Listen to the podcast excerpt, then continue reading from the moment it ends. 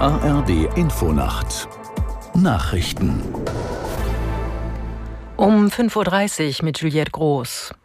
Die von der Terrororganisation Hamas freigelassenen Geiseln befinden sich nun wieder in Israel. Den Angaben zufolge handelt es sich um elf Israelis und sechs Thailänder. Aus Tel Aviv, Julio Segador. Sie passierten in der Nacht die Grenze nach Israel. Nach Angaben Katars befinden sich unter den Geiseln auch zwei Deutsche, die die doppelte Staatsbürgerschaft haben. Im Gegenzug ließ Israel 33 palästinensische Häftlinge frei, der größte Teil darunter Jugendliche. Nach Angaben Katars haben die Hamas und Israel sich darauf geeinigt, die Waffenruhe um zwei Tage zu verlängern. Dafür sollen 20 zusätzliche Geiseln und weitere 60 palästinensische Häftlinge freigelassen werden. US-Außenminister Blinken will in dieser Woche erneut Israel und das Westjordanland besuchen.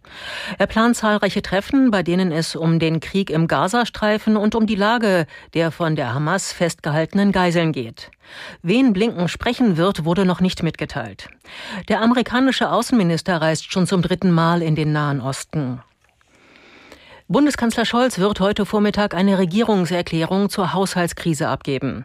Im Bundestag ist dafür eine 25-minütige Rede vorgesehen. Danach sind zwei Stunden für die Debatte angesetzt. Anders als geplant kann der Haushaltsentwurf für 2024 nicht diese Woche vom Bundestag beschlossen werden. Nach dem folgenreichen Urteil des Bundesverfassungsgerichts wurden die Schlussberatungen im Haushaltsausschuss auf unbestimmte Zeit verschoben. Scholz könnte in seiner Regierungserklärung einen Weg aus der Krise aufzeigen. In Stralsund beginnt heute der Prozess gegen einen Lkw-Fahrer, der bei einer Straßenblockade einen Klimaaktivisten angefahren haben soll. Der Vorfall hatte sich im Juli ereignet. Aus der Nachrichtenredaktion Katrin Schierwagen. Der Fall hatte bundesweit für Aufsehen gesorgt. Klimaaktivisten der sogenannten letzten Generation hatten an einer Ampel in Stralsund die Fahrbahn blockiert und den Verkehr gestoppt.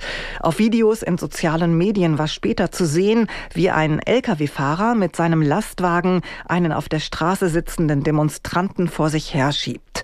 Außerdem soll der Lkw-Fahrer andere Protestler gewaltsam von der Straße gezogen haben. Die Staatsanwaltschaft wirft dem 41-jährigen Angeklagten vorsätzlichen gefährlichen Eingriff in den Straßenverkehr vor. Außerdem versuchte Nötigung und versuchte gefährliche Körperverletzung. Das Wetter in Deutschland. Tagsüber in der Südhälfte Schneeregen oder Schnee, in der Nordhälfte Wolken, selten Sonne und etwas Schnee. 0 bis 5 Grad. Am Mittwoch wechselhaft mit Schneeregen, im Süden auch mal Sonne, minus 1 bis plus 5 Grad.